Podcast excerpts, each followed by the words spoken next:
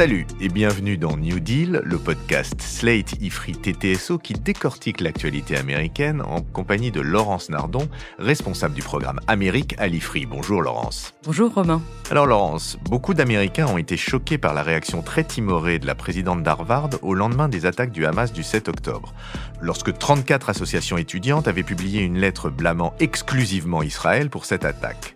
Les choses ne se sont pas apaisées depuis, avec des manifestations pro-palestiniennes parfois très agressives sur les campus américains.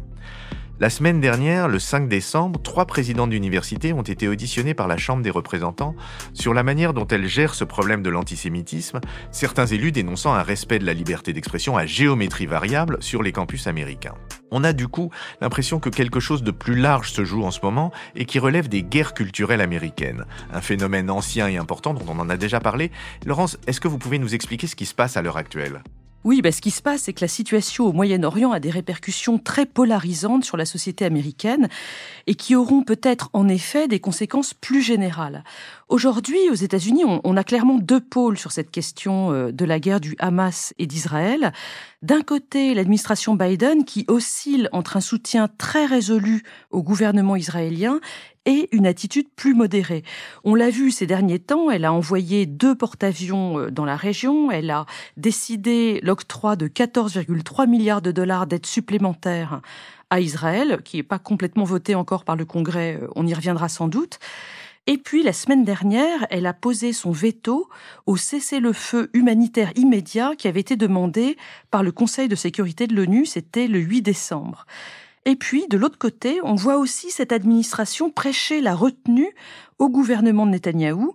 Le secrétaire d'État Anthony Blinken s'est rendu sur place plusieurs fois. Il a joué un rôle très important dans la mise en œuvre de la trêve du 24 novembre au 1er décembre. Et puis surtout, mardi 11 décembre, Biden a critiqué ouvertement Netanyahou pour ses choix stratégiques. C'était euh, une attitude très forte et très nouvelle de la part de l'administration Biden. Le président américain a été euh, jusqu'à parler de bombardement aveugle et prévenir Israël qu'il était en train de perdre le soutien du monde. Ce sont ces termes, et effectivement, ce sont des termes tout à fait exceptionnels pour l'administration américaine. On va voir ce que ça donne, mais il faut bien dire que jusqu'à présent, dans l'opinion publique américaine, l'administration Biden est perçue comme étant très alignée sur le gouvernement Netanyahou, ce qui veut dire en politique intérieure américaine qu'elle semble très alignée aussi sur la droite chrétienne, vous savez, extrêmement sioniste dans le contexte politique américain. Mais de l'autre côté, euh, qui prend la défense des Palestiniens aux États-Unis Enfin, je, parle de la défense des Palestiniens, hein, pas celle du Hamas. On avait vu dans un podcast récent qu'il n'y a pas beaucoup de Palestiniens aux États-Unis même. Ils étaient 175 000 en 2020 à cocher cette case, donc c'est pas beaucoup. Et leur défense, elle vient plutôt de la gauche du Parti démocrate, qui est représentée principalement dans les universités par les jeunes étudiants euh, très radicaux. Les Afro-Américains tendent à être assez pro-palestiniens eux aussi, mais c'est pas eux qu'on entend aujourd'hui, c'est vraiment les jeunes sur les campus qui ont le sentiment de prendre la défense d'une minorité opprimée vis-à-vis d'un gouvernement euh, israélien, euh, certes, et puis du gouvernement fédéral aux États-Unis, perçu comme très pro-Israël, euh, sans doute un petit peu à tort, comme on vient de le voir. Il y a donc eu beaucoup de manifestations ces deux derniers mois sur les campus. Certaines basculent clairement de l'antisionisme à l'antisémitisme avec des slogans euh, très agressifs. Et on en arrive donc à l'audition de la semaine dernière demandée par les républicains de la Chambre et qui voit, vous l'avez dit, trois présidentes d'université interrogées sur leur gestion de ces comportements antisémites. Les trois présidentes étaient Sally Kornblut, qui représente le MIT, Claudine Gay, présidente de Harvard. Alors c'est celle qui a écrit la lettre si timorée après le 7 octobre que vous mentionniez dans l'introduction. Elle a été confirmée dans ses fonctions hier, 11 décembre, par le board de Harvard. Et puis la troisième, c'est Elizabeth McGill, présidente de l'Université de Pennsylvanie, qui, elle, a dû démissionner samedi 9 décembre. Oui, on a vu la vidéo, elles sont questionnées par Ellie Stefanik, une élue républicaine, enfin une élue trumpiste hein, de New York.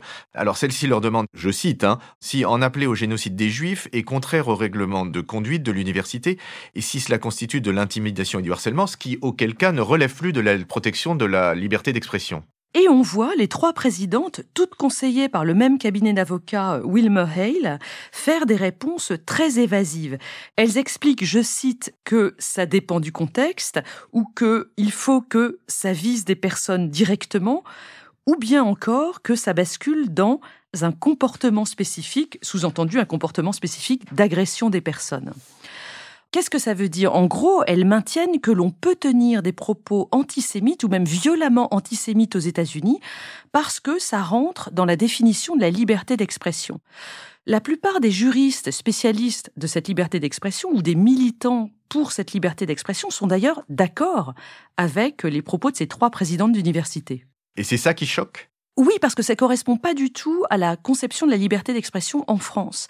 Aux États-Unis, la liberté d'expression, qui figure dans le premier amendement à la Constitution, bénéficie d'une protection extrêmement forte. Il faut aller voir la jurisprudence de la Cour suprême sur le free speech. Les cas de limitation sont très précis. Dans le cas, par exemple, de l'incitation au suicide, de la pédopornographie, évidemment, et puis pour ce qui nous concerne aujourd'hui, dans le cas des discours de haine. Eh bien, concernant les discours de haine, la jurisprudence actuelle de la Cour est très limitée, en tout cas par rapport à ce qui se passe en France. Elle dit que la liberté d'expression ne peut être restreinte que lorsque les paroles démontrent, j'ouvre les guillemets, une intention d'action illicite imminente. C'est l'arrêt Brandebourg versus Ohio de 1969. Et cette jurisprudence-là, elle s'applique à toutes les universités américaines alors non, il y a un distinguo assez intéressant. Les universités publiques doivent respecter la règle générale et donc la jurisprudence qu'on vient d'évoquer, très permissive sur la liberté d'expression. À l'inverse, les universités privées sont souveraines sur leur campus et elles édictent leurs propres règles plus ou moins restrictives par rapport à, la règle publique. Et c'est pour ça que Elise Stefanik, dans l'audition de la semaine dernière, évoquait le code de conduite de Harvard, du MIT et de l'Université euh, de Pennsylvanie. Dans ce contexte, les, slogans antisémites des étudiants ne pouvaient pas être interprétés comme incitant à une action illicite imminente? Il y a un article du New York Times qui liste de manière très précise toutes les attaques qui se sont euh, déroulées depuis le 7 octobre sur les campus américains contre les étudiants juifs ou d'ailleurs aussi contre les étudiants euh, musulmans ou palestiniens.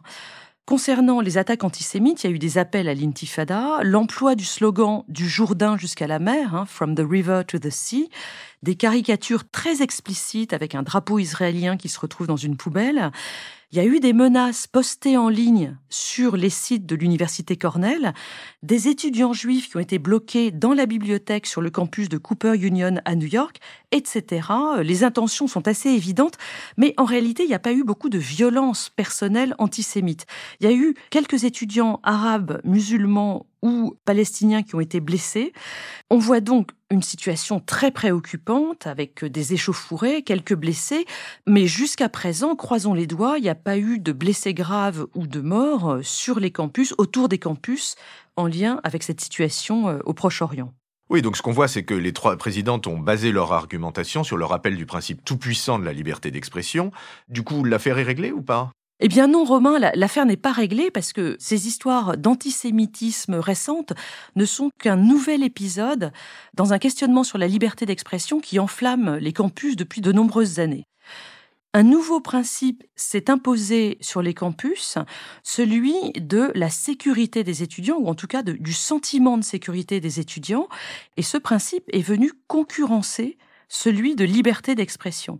Et ce qu'on voit aujourd'hui, c'est que la direction des universités décide de plus en plus souvent de ne plus tolérer de discours agressifs, même si ça nuit à la liberté d'expression, parce que les étudiants doivent feel safe, se sentir en sécurité. Cette évolution, si les auditeurs veulent en savoir plus, elle est décrite, elle est déplorée dans un ouvrage de 2018, The Coddling of the American Mind, écrit par euh, Greg Lukianoff et Jonathan Haidt. C'est ce principe qui a permis euh, le licenciement de certains profs ou l'annulation de certaines conférences sur des sujets, par exemple, liés au genre ou liés euh, aux questions de racisme. Mais c'est ce qu'on appelle la cancel culture, non, Laurence? Oui, oui, absolument. alors, je renvoie à nouveau les auditeurs à un papier d'un éditorialisme du New York Times qui s'appelle Brett Stephen et dans lequel il liste alors une prof de biologie de Harvard qui a dû quitter l'université parce qu'elle avait maintenu qu'il y avait que deux genres biologiques ou encore un scientifique qui a vu sa conférence annulée parce qu'il avait tenu des propos euh, contestables, hein, hostiles aux politiques d'inclusion. Il y a beaucoup d'exemples hein, de cette cancel culture et évidemment les conservateurs aux États-Unis sont vent debout. Il est vrai, il le rappelle, que la diversité est très grande dans le personnel des universités, mais elle n'est pas très grande sur les opinions. À l'heure actuelle, des études montrent qu'il y a entre 10 et 20% seulement de gens qui se disent conservateurs dans les universités américaines. On voit donc la liberté d'expression euh, limitée ces dernières années. Or, et c'est là que je veux en venir, sur les questions d'antisémitisme, on voit ce principe de free speech revenir au galop. Et c'est tout le débat auquel on assiste aujourd'hui aux États-Unis. Est-ce qu'il n'y aurait pas une exception sur la question juive? Et le débat va même plus loin parce qu'au fond, on se demande si les institutions universitaires ont raison de prendre des positions politiques comme elles le font depuis plusieurs années. Et donc, la question pour finir, c'est de savoir si, dans la situation actuelle, à l'issue des débats actuels, les universités américaines vont revenir à une liberté d'expression sur tous les sujets ou, au contraire, à une habitude de censure qui serait là aussi sur tous les sujets. Bien, merci Laurence pour se quitter après ce podcast absolument passionnant et, je vous l'avoue bien volontiers, très inquiétant en ce qui me concerne. Je voudrais vous citer une, phrase de François Sureau tirée d'une interview qu'il avait donnée au Figaro en, en 2019 où il disait La liberté a un prix, celui d'être blessé, révolté, atteint par les opinions contraires. Refuser de payer ce prix, c'est montrer le peu de cas que l'on fait d'elle, c'est préférer en définitive son opinion à la liberté. Je vous laisse sur ces lignes qui me paraissent très éclairantes et je vous dis à la semaine prochaine. Merci Romain, à la semaine prochaine. Retrouvez New Deal chaque semaine sur Slate Audio et toutes les plateformes de podcast.